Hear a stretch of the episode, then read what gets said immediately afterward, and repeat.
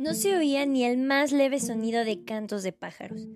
Yo estaba sobrecogida, aterrada. ¿Qué es lo que está haciendo el hombre de nuestro perfecto y bello mundo?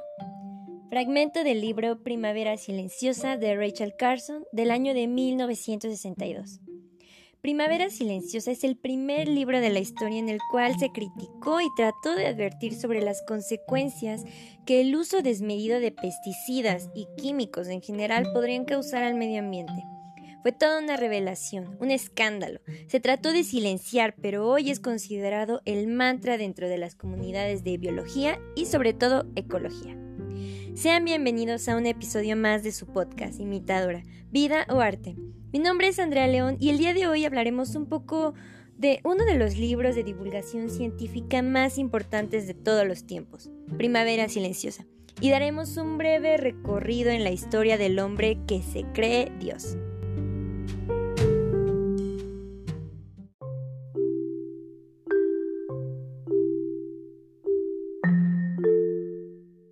Hola jóvenes ilustres, qué bueno tenerlos por aquí una vez más. El día de hoy, como comentábamos al inicio, hablaremos sobre uno de los libros más importantes de la historia contemporánea y la comunidad científica. Se trata de Primavera Silenciosa, de la bióloga Rachel Carson. Este libro llegó a mí en un momento de mi vida donde comenzaba a descubrir qué era lo que realmente me apasionaba de mi carrera y es curioso cómo a veces las cosas llegan sin buscarlas, ¿no creen? Resulta que un día un profe nos compartió una diapositiva para estudiar y en letras pequeñas, muy pequeñas, había un fragmento del libro que llamó mi atención y era este. Solo en el momento del tiempo representado por el siglo presente es que una especie, el hombre, ha adquirido un poder importante para alterar la naturaleza de este mundo. Solo eso me bastó para que dejara de estudiar y descargar el libro y me pusiera a leerlo. Así soy yo, a veces una simple frase puede captar mi atención y todo mi interés. Y la verdad es que las cosas que me han atrapado de esa manera nunca me han decepcionado. Contrario a lo que pensaba, el libro no es para nada un libro científico, aburrido o cargado de tecnicismos. Si son parte de la comunidad científica, lo sé, lo sé, así deben ser las cosas. Pero si algo tiene la comunidad científica es la facilidad de plantear de forma tan aburrida y complicada la simplicidad que a veces tiene la naturaleza en sí. Y bueno, este libro de divulgación científica comunica una idea en general. La preocupación de una una persona que en medio de un país que gozaba incluso de bañarse en químicos, no es broma, lo he visto en documentales sobre eso, literalmente se rociaban con ellos. Y entre todas esas personas alguien se atrevió a parar el éxtasis de la fantasía y decir qué demonios estamos haciendo.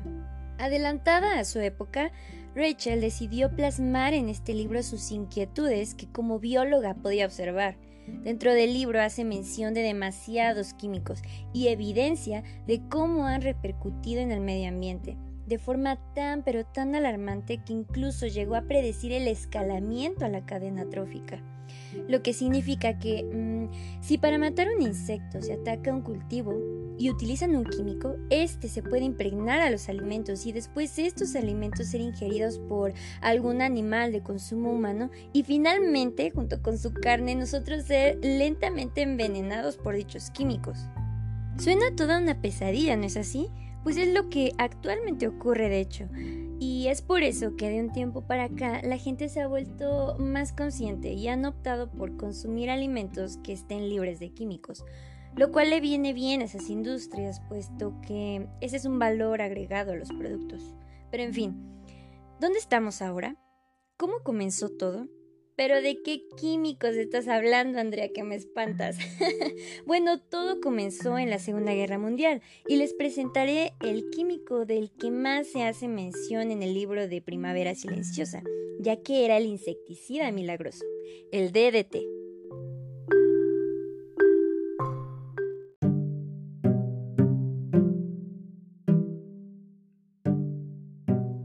Me pondré un poco más seria adoptando mi papel dentro de la comunidad científica para contarles quién es el famoso DDT.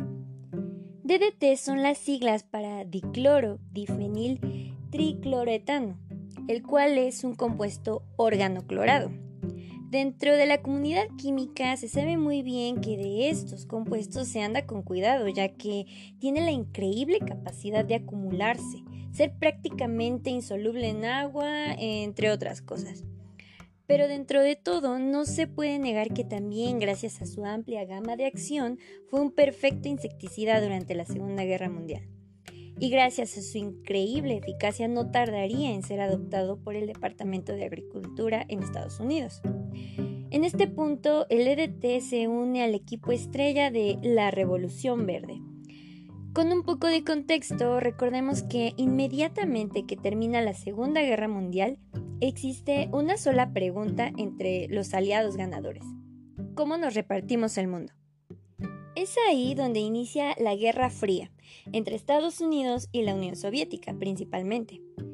¿Quién sería el más rápido en recuperarse? Y entre muchos puntos que podríamos mencionar, uno de los más destacados es la inversión en la ciencia y la tecnología entre ambos países, para demostrarse a sí mismos y al resto del mundo quién traería los pantalones. ¿Y cómo es así que era más fácil llegar a la luna que traer más comida a la mesa? No es lo mismo, ¿verdad? Pero se olvida muchas veces uno de los más grandes saltos de la humanidad aquí en la Tierra con la Revolución Verde.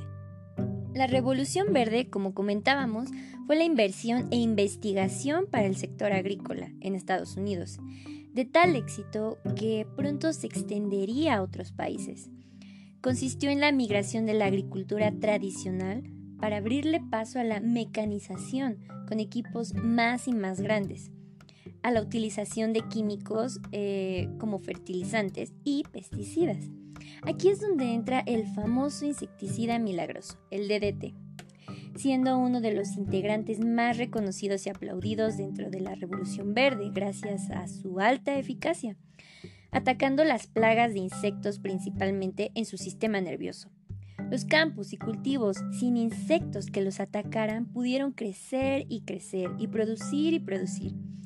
Y ahí es donde comienza la explotación y degradación de la tierra. Pero además de eso, el uso desmedido de DDT comienza a acumularse, y no solo en las especies que querían erradicar, sino en otras que ni la deben ni la temen.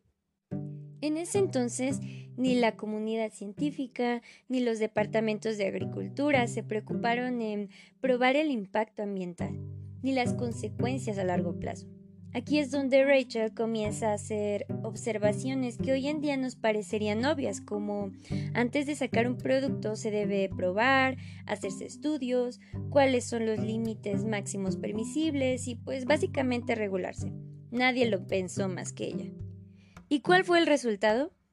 Bueno, primeramente se le trató de desacreditar por dos razones que le parecieron básicas al gobierno.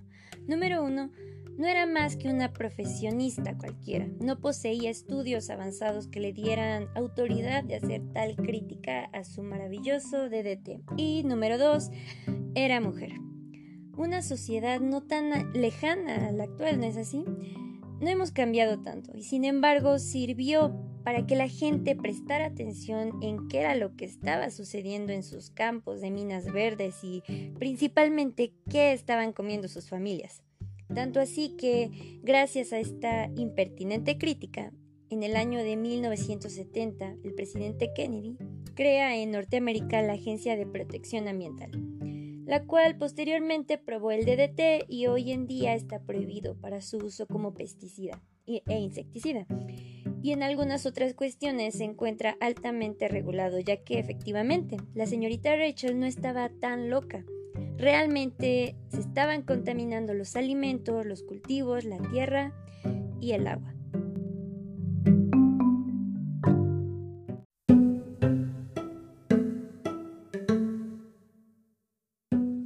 Y bueno, jóvenes ilustres, la verdad es que este libro, junto con muy buenos maestros y materias dentro de la ingeniería, me mostraron esa pasión que yo buscaba y nunca encontré en cuatres anteriores que es el medio ambiente y el desarrollo sustentable, y lo que quizás yo podría aportar al mundo.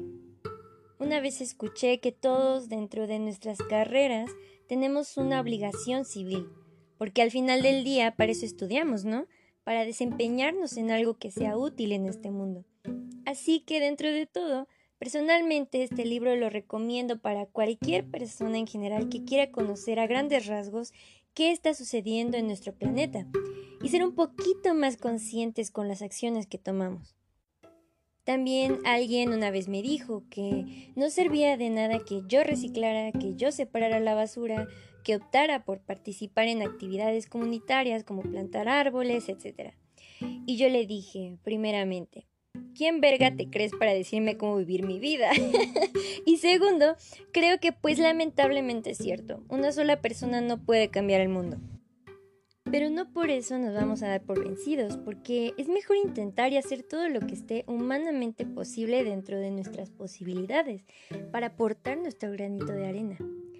Si bien es cierto que no vale que hagamos cosas en tanto que no se cambien las políticas ambientales en los gobiernos, pues también qué clase de ejemplo o intento les estamos dejando a los bebés de las próximas generaciones. Además, díganme loca, pero creo que el mundo está concientizando algunas cosas. Quiero creer que tal vez ya no nos toca cambiar el mundo, sino salvarlo. Así como dirá Toreto, tengo fe. Y bueno, para terminar este episodio, que lo he tomado como vía para dar un sermón parroquial, les quiero hacer unas cuantas recomendaciones. Recomendaciones en cine. Número 1. Besa la tierra un documental narrado por Woody Harrelson, donde se plantean las consecuencias que las prácticas agrícolas le están provocando a la tierra y nos muestran una de las opciones más coherentes y viables para el desarrollo sustentable, la agricultura regenerativa. Y número 2, ya que este episodio fue dedicado a una mujer chingona, les recomiendo Erin Brockovich, una mujer audaz, del año 2000 estelarizada por la maravillosa mujer bonita Julia Roberts. Película basada en hechos reales de cómo una mujer común y corriente expone a una empresa multimillonaria y gana indemnizaciones para todo un puñado de gente que fue víctima de la contaminación del agua. Y por último, recomendaciones de podcast. Como digo, estamos hablando de mujeres chingonas, les recomiendo uno de mis podcasts favoritos de divulgación científica, Bacteriófagos. Muy entretenido, digerible para cualquier público y que con sus anécdotas y datos curiosos los dejarán con el ojo cuadrado. Y bueno, jóvenes ilustres, gracias por sintonizarnos en otro episodio más de su podcast Imitadora. Recuerden seguirnos en Instagram como arroba imitadora. Que por cierto, muchos me pidieron y no lo siguen. ¿Qué les pasa? ok, no. Recuerden que también haremos breves recomendaciones ahí. Y no olviden recoger su basura, hacer la parte que les toca en una comunidad comprometida con el medio ambiente y en fin. Recuerden, en caso de que no los vea, buenos días, buenas tardes y buenas noches. Bye bye.